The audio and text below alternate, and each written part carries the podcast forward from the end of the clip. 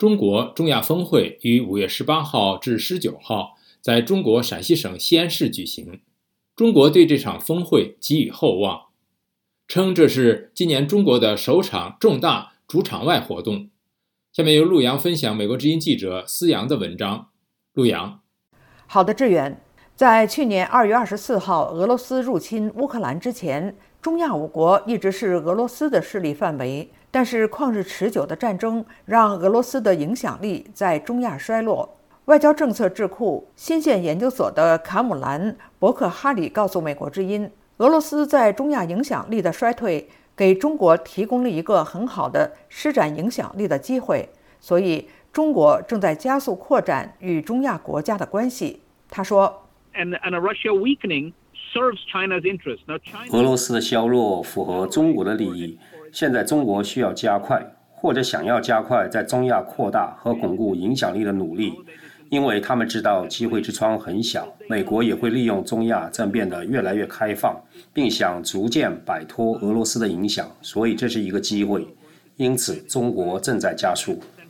中国官方媒体报道。首届中国中亚峰会聚焦加强北京与中亚国家的经济和外交关系。中国与中亚的关系在乌克兰战争期间，经济和贸易继续攀升。中国商务部上个月公布的数据显示，二零二二年中国对中亚的出口同比增长百分之六十。此外，中国作为世界第二大能源消费国，已经投资数十亿美元开发中亚的天然气储备。尤里斯·沙里夫里是总部设在比什凯克的调查机构“中亚晴雨表”的研究员，主要研究中国与中亚和俄罗斯相关的外交政策。他说：“虽然中亚人希望获得中国的技术和投资，但是对债务问题、对越来越多来到中亚的中国人感到担忧。”最近两三年，北京调整了对东亚的投资策略，并为当地提供就业机会。但是沙里夫里说，这并没有减少中亚对中国的担忧。他觉得最大的障碍是中国在中亚的软实力不够，特别是与俄罗斯相比。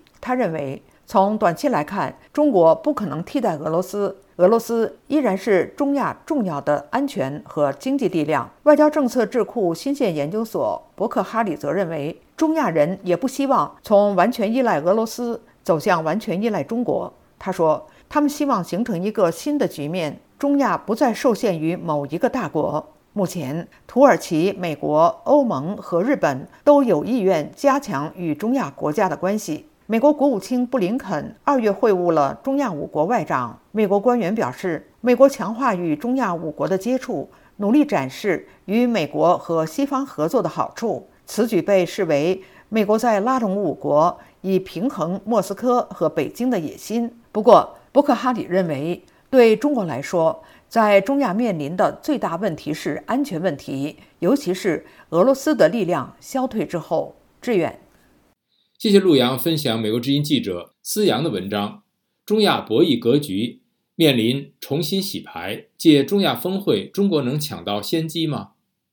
了解更多新闻内容，请登录美国之音 VOA Chinese 点 com。